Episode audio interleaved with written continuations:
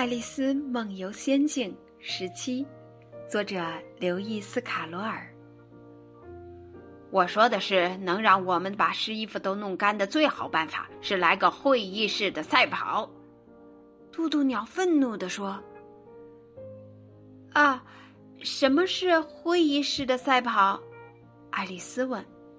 爱丽丝本来是不想多问，因为渡渡鸟说到这里停住了。似乎是想等别人问似的，而偏偏又没有人问他。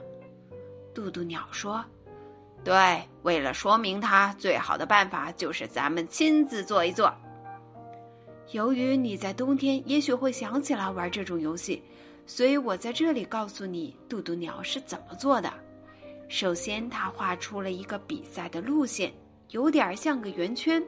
他说：‘具体形状没关系的。’”然后这一大群家伙就在圈子内散乱的站着，也不用说一二三开始，而是谁想开始就开始，谁想停下就停下。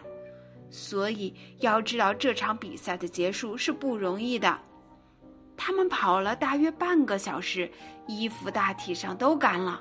渡渡鸟就突然喊道：“比赛结束了！”听这话，他们都喘着气围拢过来。不停的问：“哎，谁赢啦？谁赢啦？”这个问题，嘟嘟鸟得好好考虑一下才能回答。因此，他坐下来，用一个指头撑着前额，想了好长时间，就像照片上莎士比亚的那种姿态。这段时间里，大家都安静的等待着。最后，嘟嘟鸟说：“每人都赢了，而且都有奖品。谁给奖品呢？”大家齐声问道：“当然是他啦！”渡渡鸟用一个手指头指着爱丽丝说。于是这一大群立即的围住了爱丽丝，胡乱喊叫着：“哎，奖品，奖品！”